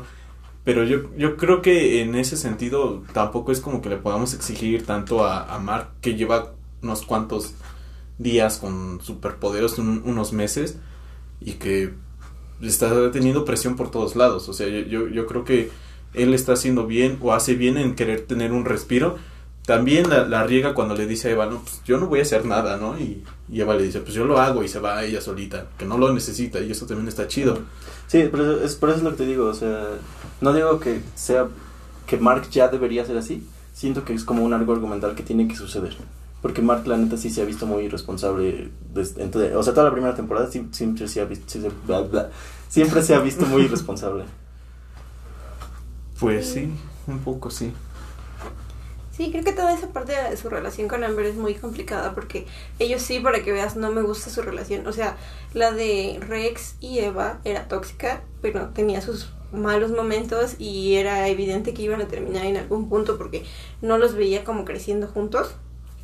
Pero lo que decía, o sea, terminan y terminan así como que ya, aquí, hasta aquí se acabó y no, no se ven envueltos en un círculo una y otra vez. Sin embargo, Amber y Mark sí están en ese círculo entre te quiero, no te quiero, estamos juntos, no estamos juntos. Y, y creo que es justo esa, esa parte donde uno eh, romantiza un poco esta situación de estar en una, pare- en una relación tan intermitente que dices, ay, pero Eva va y lo busca cuando son malos momentos y no sé qué. Sí, claro, lo busca cuando algo realmente malo pasa, pero ese algo realmente puede pasar todos los días. Y si esa persona no puede estar ahí todos los días, es porque algo no está bien. O sea, no puedes tener una relación tan, tan idas y venidas. Y, y ahorita son adolescentes y son niños y no sé qué. Pero más adelante, eh, viviendo juntos, ¿qué van a hacer? ¿Se van a ir cada quien a, a su casa cuando se peleen? Es como complicado, ¿no? Y lo otra es que Mark, simplemente el hecho de convertirte en un superhéroe, de estar lidiando con, con toda esta situación con su papá y demás, es muy duro. Y, y creo que lo que menos debi- debió haber hecho, si, si ya sabía que era un superhéroe, era, creo que lo que menos debió haber hecho es más escenas y más búsqueda de, de cuéntame, de hazme caso, de por qué no estás, de no sé qué, no sé cuándo. O sea, por ejemplo, literalmente lo ve lidiar con un tipo frente a ellos, protegerlos, que lo golpean y demás. Y su primera reacción es, ay, ¿dónde estabas? ¿Por qué te fuiste? Nos dejaste. Cuando ella misma sabe que no lo hizo, ¿no? Es como... Que él, él estaba ahí literalmente recibiendo los trancazos, ¿no? Sí, exacto. Y Pero, a ver, yo, yo se los dije ahí, ahí yo, yo, yo, yo recuerdo muy bien que se los dije. A mí se me hizo una verdadera estupidez cuando Amber le dice que no confía en ella. O sea, para mí eso es como que muy, muy hipócrita hasta cierto punto porque él, él toma el riesgo, todos sabemos, o yo quiero pensar que hasta ella entendía lo que conllevaba revelar cierta identidad. Entonces, eh, a lo largo de tantas series, tantos cómics, sabemos lo que conlleva revelar una identidad y cuando él se la, se la dice, se, se muestra tal como es y le trata de explicar, ella le dice, ya lo sabía. Y se enoja, ¿no? Y yo me quedo así como de, no entiendo, o sea, no entiendo entonces cuál fue el berrinche o cuál fue el problema que, que tú pusiste, nada más le hiciste sentir mal a mi prota y, y, la verdad no entendí para nada esa parte. Digo, supongo que era algo que tenía que pasar, que tenían que cerrar esa parte de que entre que sí o no le decía, pero a mí no, no, no, no me convence Amber por esa situación. Sí se me hace muy chida, muy, muy humanitaria hasta cierto punto, pero ese, ese problema incluso en la universidad, yo lo comentaba, ¿no? O sea, realmente a mí no se me hizo como tan cotidiano ese, esa parte, cuando te invitan a una fiesta, tú te vas, pero venías con alguien más, ¿no? Y te vas tú sola a conocer a, a personas, eso no está mal, pero te vas con universitarios, estás bebiendo, estás haciendo pues, cosas que a lo mejor en teoría están bien, ¿no? O sea, yo no le veo ningún problema, pero, oye, tienes problemas en casa, ¿no? O sea, no, no, no creo que esté mal divertirte un poco, pero pues acabas de reclamarle a tu novio por algo que sí hizo. O sea, él sí estaba ahí. Y tú te haces la ofendida. Sí, o sea, o sea básicamente en, en, ese sentido ella estaba como que escapando de sus problemas, ¿no? En lugar de, de, ser una persona madura y ir y, hablar con Mark y a ver, nos sentamos y a ver esto hiciste mal y que Mark le dijera, no, pues es que esto y lo otro. O sea, en lugar de hablarlo como pareja, tomó la decisión de que, este, y creo que, o sea, creo que hace eso durante toda la serie, creo que ese es el problema, un poco el problema con ella, que es, que es así como, ajá, exacto, que es así como que Mark ya hizo algo mal, uy, ya, fin, te corto, ya, no podemos hablar de esto, no, uy, no. Sí, exacto, creo que es que es, es extraño porque intenta dar un, matiz de que va en serio, de que es una relación seria, de que van a conocer a los papás, de que van a ser pareja bien y no sé qué y no sé cuándo, que quiere un lugar porque realmente si, si sus novias les dicen confía en mí, incluyeme, no sé qué es porque quieren algo real, algo serio, algo bien. Entonces, que esté sobre esa temática y no sé qué, pero justo en el momento en el que llega la, hora de la verdad y vamos a hablarlo y vamos a crecer como pareja, vamos a empezar a crecer realmente y vamos a dejar de ser unos niños dándose la manita, es ahí donde ves que tu pareja se tiene que quedar y tiene que hablar y tienen que crecer y tienen que decir, tú hiciste esto mal, tú hiciste esto mal, ¿qué vamos a hacer? Y, y ese, ese es un proceso que justo es una fase que existe, que es cuando pasa la etapa del enamoramiento y entonces empiezan las relaciones reales. Y muchas de esas relaciones se rompen cuando todo eso sucede. Y, era lo que te decía con, con estos chicos, es como que sabemos que Mark la quiere y de alguna forma creo que Amber lo quiere, pero si realmente van en serio una relación en la que es intermitente y es de que todo bien, todo bien, pero las cosas ponen turbias y me voy, es complicado crecer en esa relación. Sí, lo que dijo Bolel. este, pues sí, o sea, creo, creo que al final de cuentas tanto a Mark como a eh, ¿Cómo se llama? Amber. Amber les falta como que madurez emocional, como que saber este pues lidiar con sus problemas tanto personales como de pareja, ¿no? Por ejemplo, también Mark, este, pues obviamente no es un santo, o sea, es lo que decíamos, es así como que es muy irresponsable en su relación y es muy irresponsable en sus, en sus deberes como superhéroe. En su profesión, digamos. En su, digamos, en su profesión. Y entonces así, de, supongo yo que eso es como la, lo, que se enoja Amber, ¿no? Es así como que, a ver, si eres irresponsable conmigo y, er, eres irresponsable en tu trabajo o profesión, entonces ¿en qué eres responsable? O sea, ¿en qué estás ocupando tu tiempo que, que de verdad este, no puedes dedicarle tiempo a nuestra relación, ¿no? Sabes, justo eso que estabas diciendo lo, lo vimos mucho con, con Olga. O sea, cuando conocemos a Olga, realmente la vemos tratando de tener una cita con, con Flash. Olga es la esposa de Flash, ¿no? De Red, Red, Rush. Sí, los, vemos ahí tratando de tener una cita y todo, y ella está molesta porque él no se puede quedar quieto y no la puede escuchar y no puede estar con ella y no sé qué, y está teniendo un problema, claro. Pero llega el día del funeral y ella está como, era mi esposo, yo lo quería, yo estaba ahí con él, estábamos juntos, ¿no?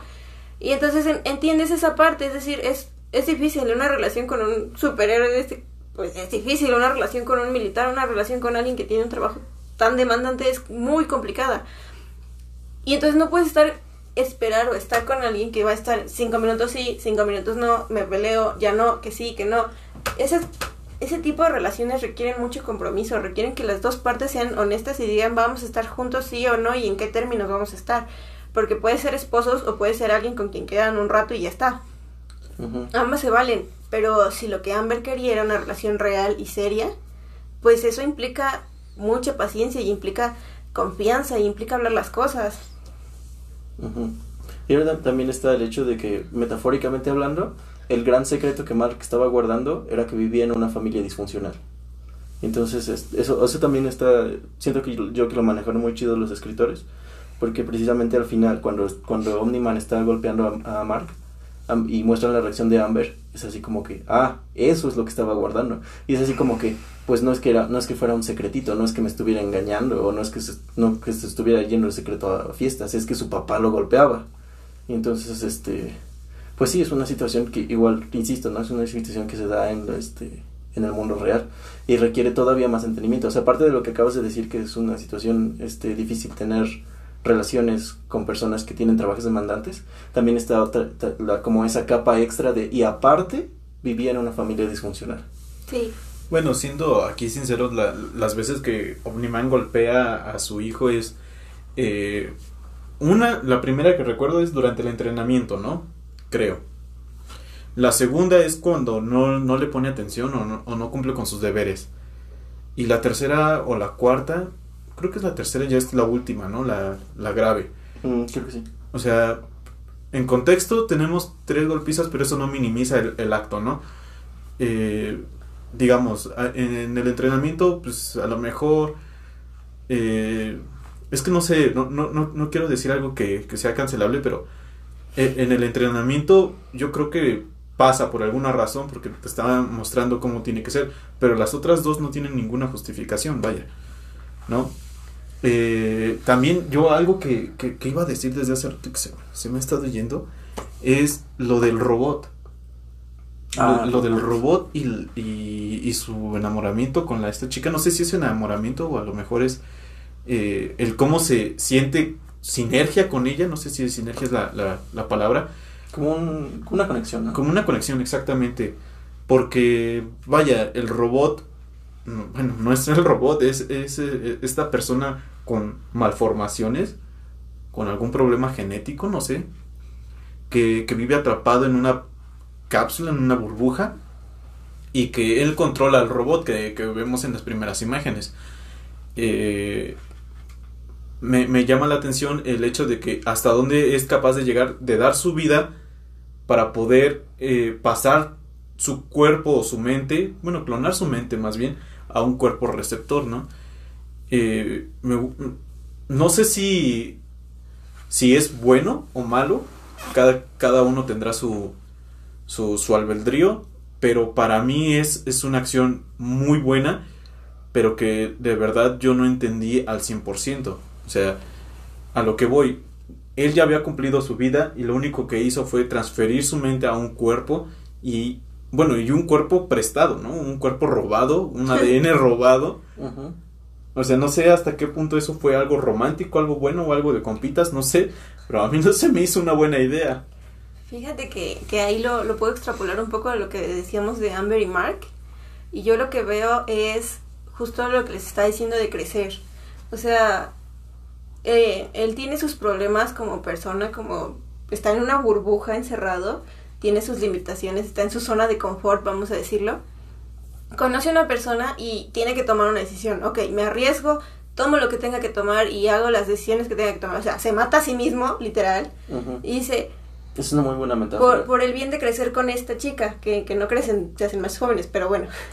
Entonces, eh, es eso, es justamente esa parte donde tienes que, que, tomar una decisión. O sea, cuando realmente quieres una relación seria y larga y duradera con alguien y sana, tienes que tomar esa decisión de decir, ok, tengo que dejar todo esto atrás, todas estas bolsas llenas de, de miedos, ansiedad, temores, lo que se les ocurra, porque voy a empezar a crecer con alguien y no puedo estar cargando esto por el bien de ambos. Y, y tomar esa decisión toma tiempo, pero si realmente es lo que quieres y la persona está ahí para apoyarte, es una decisión muy sencilla y lo tomas y, y a lo que va, ¿no? Y empiezas a crecer y una vez que empiezas a crecer te das cuenta de que todo lo que tenías arrastrando lo puedes ir dejando poco a poco, poco a poco, puedes ir cambiando y la persona que eres ahorita en una relación en cinco años después ya no vas a ser esa persona, vas a haber aprendido muchas cosas.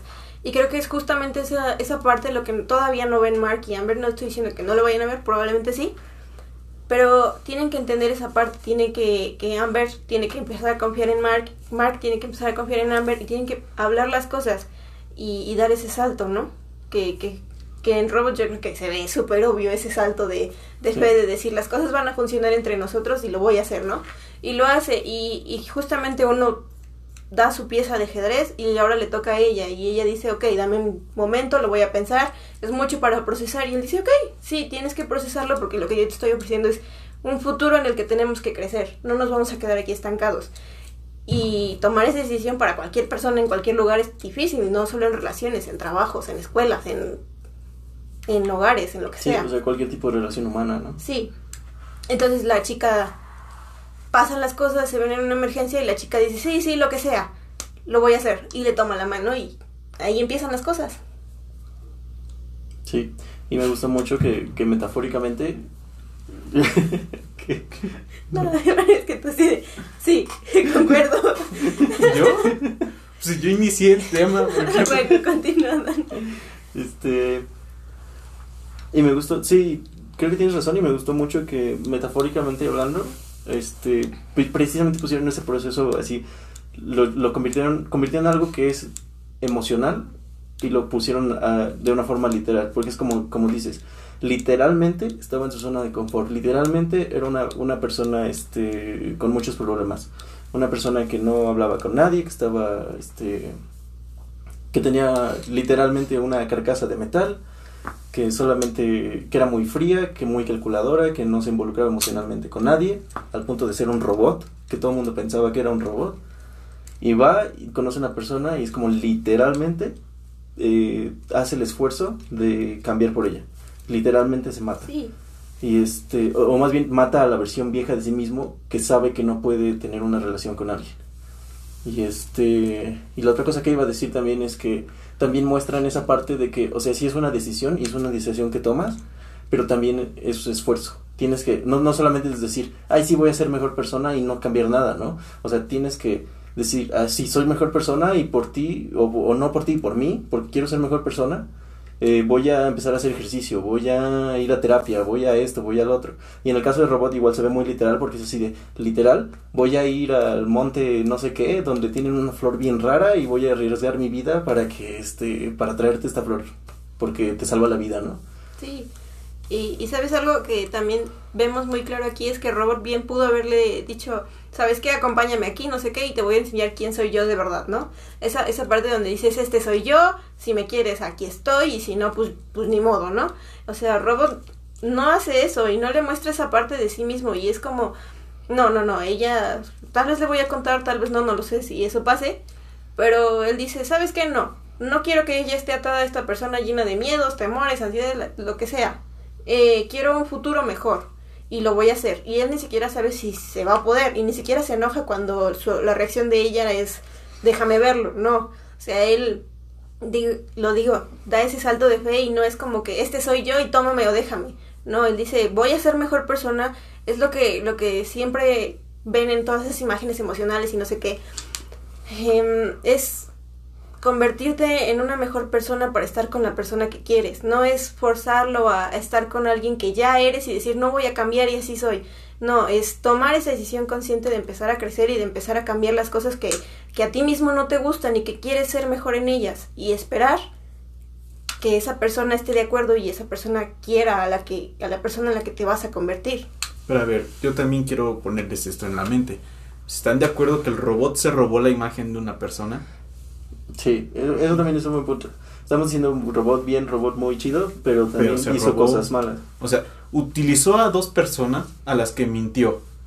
Bueno, no, no son dos personas, son dos seres vivos. Los clones estos, Los, ¿no? los clones estos, ¿no? Los utilizó, los engañó. El fin justifica el medio. Luego roba el ADN de uno de sus compañeros.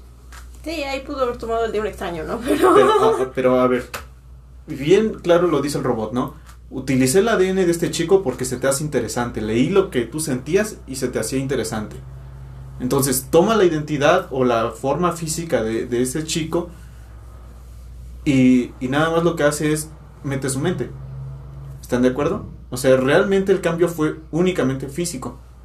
¿Sabes qué? Eso. Que, perdón. No, sí, sí. Yo, yo lo he visto en algunas chicas que, que literalmente dicen, es que a mi novio le gustan acá bien fitness, bien buenotas, bien no sé qué, no sé cuándo, ¿no? Y, y lo que pueden hacer es o, ponerse muy intensas y de que, ay, es que no quiero que mires a otra chica, no le des like, no sé qué, no sé cuándo, no sé cuándo. Pero he conocido chicas que realmente dicen, ¿sabes qué? Pues a mi novio le gustan fitness, pues voy a probar. Y empiezan a hacer ejercicio y empiezan a ver cómo lo, lo pueden lograr. Eso, eso también lo he visto, que, que muchas chicas, para bien o para mal, moldean su, su apariencia a lo que creen que le va a gustar a su pareja. Sí, vaya, pero es que mira, eh, eh, es un poco complicado porque puedes cambiar tu forma física y, y a lo mejor estar físicamente bien es importante, ¿no? Pero el robarte la identidad de otra persona no está bien. O sea, para mí eso es algo que, que no, no se me hizo tan cool. Porque es lo que te digo, o sea, se robó la apariencia de un compañero, de un colega, que sabía que tenía una buena interacción con otra persona. Lo podemos tras, traspolar a, nada más la forma física, ¿no? El estar bien y, y nada más este, saber que le llama la atención porque pues, está en forma y está dos, tres mamadón, ¿no? Si tú lo quieres ver. Pero en, en el estricto sentido de la serie, como yo estoy viendo la serie nada más, eh, a mí se me hizo como que muy mala onda que le robaras el, el ADN a tu compañero. Incluso Rex lo dice, ¿no? Oye, me, también aguanta, me siento mal. ¿No? Hasta, hasta a mí, la neta, eso se me hizo como que muy malo. Y por eso ahorita me llamó la atención que ustedes dijeran así como, no, pues sí está chido y no sé qué. Y yo dije, a ver, espérense, a ver. Bueno, estamos viendo o sea, un punto. Sí, la, la, la, intención está chida. Sí, lo, lo que se que, las acciones no tanto. Y, y este y lo que quiero ver es cómo se desarrolla el robot en la segunda. Ahora sí estoy muy emocionado por ver cómo se desarrolla el robot en la segunda temporada. Sí, porque precisamente quiero ver si, como tú dices, el cambio nada más fue físico y en realidad no, no cambió, o sea, emocional y mentalmente no cambió.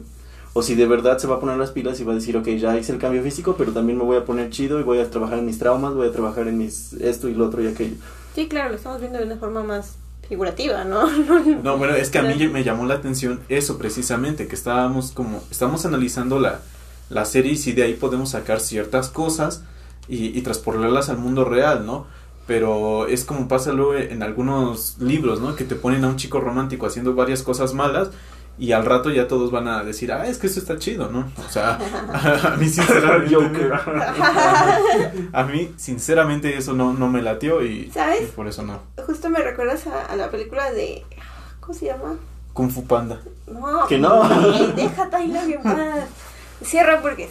Una, una película de Netflix. No sé si lo habrán visto, no creo. ¿Cuál? Cierra Burgues. O algo así. Es, es una chica con sobrepeso, supuestamente, que que se enamora del chico popular, guapetón, no sé qué, no sé cuándo, ¿no? Pero eh, le hace creer al chico, por algunas tretas raras, que ella es la porrista popular de la escuela. Hacen ahí como un trato. Entonces el chico se la pasa texteando con, con Sierra, pero videollamadas y demás es con, con la otra chica. Y esta película fue súper polémica, porque te pone así de que no, al final terminan enamorados y juntos, pero pero muchos dijeron, no, eso no está bien, no sé qué, o sea, tratan de poner como que la apariencia no importa, no sé qué, pero hacen todo mal, todo, todo mal, o sea, la hacen pasar por alguien que no es y al final ella, a pesar de ser la, la chica no popular y con sobrepeso, es la que acaba haciendo las cosas mal, acaba dañando a la chica porrista. Y, y por ejemplo hay una parte que llama mucho la atención donde el chico piensa que le va a dar un beso a la porrista y la porrista le dice, no, pero cierra los ojos, no sé qué, y va a la otra y lo besa. Y es como, oye, oye, eso está súper mal. O sea, él dio su consentimiento para besar a una persona, no a otra. Y, y, eso me recuerda justo a todo esto. Para mí el mostrarte como, eres no, no está mal. Probablemente te puedes mostrar y después eh, irte desarrollando, ir, ir impulsándote tú mismo pero él elige primero cambiar y eso está perfecto, ¿no? O sea, primero cambiar, mejorarte lo, mejor posible y a partir de ahí igual crecer, también está un camino muy, muy bueno. O sea, no, no, no creo que también cambie mucho el hecho de que primero te presentes como eras y que ella vaya viendo tu progreso, porque realmente, eh, digamos, lo único que vio de diferente fue la parte física, porque realmente la mente sigue siendo la misma esencia, lo único que cambió fue el contenedor de la mente. Entonces para mí únicamente fue eso y ni siquiera fue una buena opción. Entonces para mí el robot pues no estuvo chido. Y pues yo, yo, yo, yo entiendo el enojo de Rex. O sea, yo nada más quiero terminar con eso. Yo entiendo el enojo de Rex. Ah, pues sí, claro. ¿Quién, no se enojaría por eso, no? Pues sí. O sea, simplemente si toman tu foto de Facebook y la ponen en otro perfil, te enojas. Sí, pues es robo de identidad, ¿no? Sí, claro. Exactamente. Y es precisamente lo que hace la, la chica de la otra película que mencionas, mi mamá. O sea, creo, creo que extrapolando el, o quitándole el concepto de superhéroes o, o las partes que son superhéroes, lo que quieren retratar en la historia del robot es que cometió robo de identidad para poder este para poder tener una relación con alguien más. Sí. Lo que se me hace interesante es que es honesto al respecto. Que llega y se les pone de frente y les dice, hice esto y lo hice por esta razón. Sí, que realmente les cuento todo lo que hizo, Ajá. ¿no? Porque todos así de, ¿en serio? ¿Sacaste esto así? Pues no sé qué. O sea, porque no te lo muestran, pero te dan a entender que no les ocultó ningún detalle de lo que pasó. Ajá. Y entonces, bueno, di tú. Eh, En, en, en lo malo hay algo bueno, ¿no? O sea, dentro de lo que cabe, pues fue honesto al final y dijo, ¿saben qué? Pues a lo mejor sí la regué. Pero vaya, eso no quita lo malo, igual que no quita lo malo que hace Omniman al final, ¿no? O sea, Sí, claro. y- puedes hacer muchas cosas buenas, pero siempre lo malo te va a marcar. ¿no? Sí, y algo que, que me sigue gustando es que simplemente se lo deja a, a la chica, le, le deja así como que esto fue lo que hice, esto fue lo que pasó, te toca. No solo a ella, ¿no? Sino también a sus amigos, bueno, al resto de los, estos, del grupo este de superhéroes. E incluso a la persona a la que le, entre comillas, le robó la identidad, ¿no?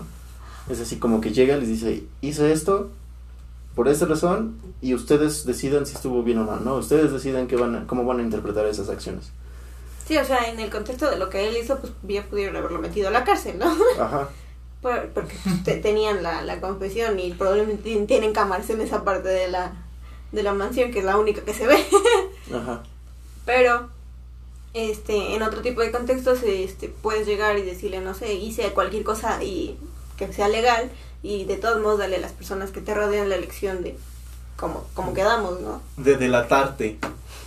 De delatarte. no pero No tanto de delatarte, legal, sí, bueno, en, el cosa. mundo real es delatarte con las autoridades y que las autoridades lo, lo pero, vean, ¿no? pero lo que yo estoy diciendo es que pudiste haber hecho cualquier otra cosa legal o sea pudo Ah, haber sido bueno, otra Sí, cosa dijo legal. Yo dije legal Sí, o sea, por poner un ejemplo, ¿no? O sea, sería así como que, eh, ¿sabes qué? Estaba ebrio, eh, te engañé, es la neta, y no voy a llegar y no te voy a, no te voy a regar, ay, perdóname, es que estaba ebrio. No, es así, de, te estoy poniendo los hechos y ahora sí que Tú decides. tú decides. Y, este, y lo que tú decidas, yo voy a estar bien con eso, no es así como que me vas a cortar y me voy a poner de a llorar, ¿no? Ay, no, perdón, ¿no? No, es así Sí, de que es como que- tú decides, y yo lo acepto. Sí, Sí, creo sí, que ese es un punto muy, muy bueno de cómo deberían ser las cosas de enfrentar los errores. No es como que no se esté disculpando o no es como que no te disculpes, es como que esto pasó, tú decides. Y si me disculpo o no, pues ya queda en mí. Sí, es, es como, como darle, este, ¿cómo, cómo se dice? Como darle el panorama completo, ¿no? Esto pasó, lo hice por esto, aprendí de mis errores, este, o esto es lo que aprendí, y tú dime si es, si todavía quieres algo conmigo, ¿no? Sí, sí, sí, es que me, me quedé como, como pensando eh, eh, en esa situación y, y vaya, eh, estoy, pues estoy, estoy de acuerdo en lo que comentaban, pero sí, no, en la serie sí no. Sí, o- obviamente la serie como, como es de No, no, superhéroes, no, sí. y pues sí, sí son, sí son cosas muy exageradas, ¿no? Así. Sí, o sea, Sí. es que para mí fue así como de verlo. Y yo, yo ahorita que estaban diciendo eso, dije, bueno, si ellos saben y estuvo mal, lo correcto, si son superhéroes y están del lado de la ley, ¿sabes qué, robotcito? Para la cárcel. No, en el estricto sentido Del, del contexto de la del serie. contexto de la serie, claro. Sí, claro, porque ahorita estamos extrapolando todo. ¿no? Sí, no, a- a- Sí, y es sí, que obviamente. a, es que a eso es a lo que voy, ¿no? Ahorita estamos como analizando la, la serie y también estamos extrapolando ciertas partes, pero realmente analizan, haciendo un análisis profundo de la serie, ¿sabes qué? Eh, el robot cometió un crimen y se tiene que ir a la cárcel. Y no veo a, a Cecil, ¿o ¿cómo se llamaba Cecil? Sí, ¿no? A el Cecil. jefe, ¿no? El, Ajá. el- el de Shield. El, de- el de Shield eh, persiguiendo al robot y dicen que no hay delito pequeño o grande no al final de cuentas se tiene que pagar por igual Pero, Pero- creo que creo que todo esto se conecta con uno de los primeros temas que tocamos y es que el robot era muy importante para para Cecil, o sea, le pone la tarea de encontrar a los nuevos miembros. Entonces creo que es lo mismo que decimos, o sea, tiene cierto poder y sabe que puede hacer las cosas. no pero yo estoy hablando ahorita de sus compañeros yo ahorita estoy tomando el tema de, de lo que habíamos dicho no que va de frente y sus compañeros en el estricto sentido son superhéroes y en teoría ellos tienen ese albedrío para saber si metes o no a una persona a la cárcel. Y pues deciden que no. Creo que algo pasa, ¿no? Creo que algo pasa y se interrumpe todavía esa Pues pasa lo de Omniman, es cuando empieza, justo les está contando y es cuando les llaman que... Cecil, ¿no? Creo que les dice que los, los debe dejar en espera. A lo mejor es eso, ¿no? Y a lo mejor después veremos el desenlace de todo, de toda esa situación. Sí, va a estar interesante como ver cómo va a continuar esta, esta parte. No sé, yo siento que por ahí va a tener problemas con Rex. Porque, pues vaya, ¿no? yo creo que sí va a tener problemas con Rex. Y no sé qué más falta por tocar en el sentido de la serie. Pues, bueno, pues si ya no se nos ocurre nada, yo creo que ya tenemos suficiente material, ¿no? Sí. Este, pues ahora sí que pensamientos finales, a ver. Bueno, pues ya para cerrar, ah, no sé, a mí me gustaría recomendarles la serie. Creo que es una serie que, que no es ni blanca ni negra totalmente, es una serie gris. Está color. Bueno, está color, pero tiene un tema gris, eh, tirándole al oscuro. Porque sí, realmente si no les gusta mucho el gore, no lo van a disfrutar tanto la serie. Yo creo que es una serie para, para personas que aguantan las escenas fuertes. Eh, toma, toca muchos temas de la vida cotidiana, obviamente los tenemos que, que extrapolar. Eh, se me hizo una serie muy, muy interesante. Algo para ver, a lo mejor en compañía de tus amigos, de tus conocidos, de tus familiares, no de niños. Lo repito, no lo vayan a ver con niños, por favor. Y pues no sé, tú Dan, tú qué. No, pues yo concuerdo contigo que la verdad, pues la verdad al principio cuando nos mostraste el trailer es lo que comentábamos que como que no nos llamó mucho la atención. Al principio se me hizo así, como, pues nada más por el tráiler se me hizo así como serie de superhéroes genérica. Y luego después de ver el primer capítulo se me hizo como, igual no- me seguía sin llamar la atención porque fue así, se me hizo así como, este, violencia gratuita nada más porque sí. como lo que dices del gore, ¿no? Y este, y no es que no, no es que no, no este, no soporte el gore o lo que sea, sino que siento yo que si vas a hacer algo, lo que sea, incluyendo el gore, dentro de un trabajo de ficción tiene que tener un propósito, ¿no? O sea, tiene que ser importante para tu historia. Claro.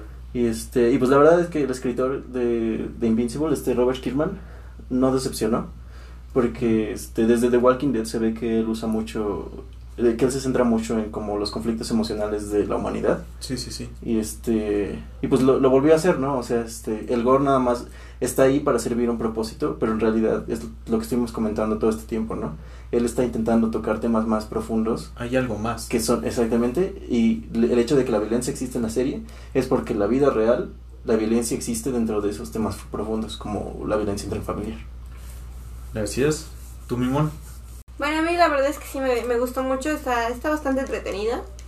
Eh, como para un fin de semana, les digo, son ocho capítulos, son bastante cortos, digeribles. Y de nuevo, no la vean con niños, no es un contenido para niños y necesita cierto criterio para ver este tipo de historias. Sí, Sí, sí, sí.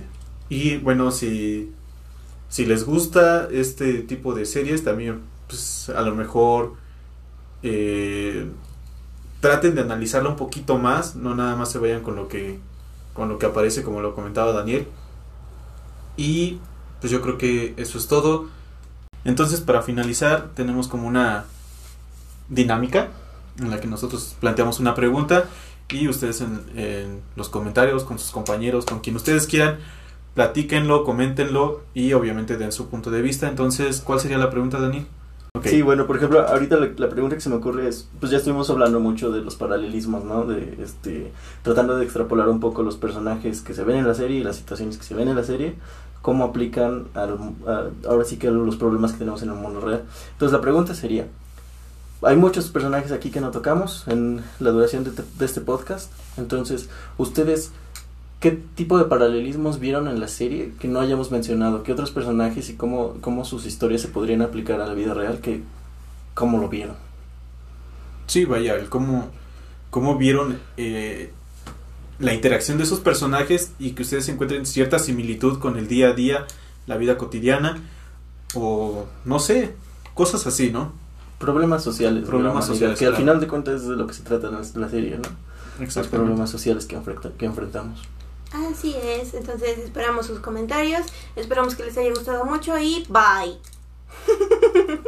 Ahí. Bye. Bye.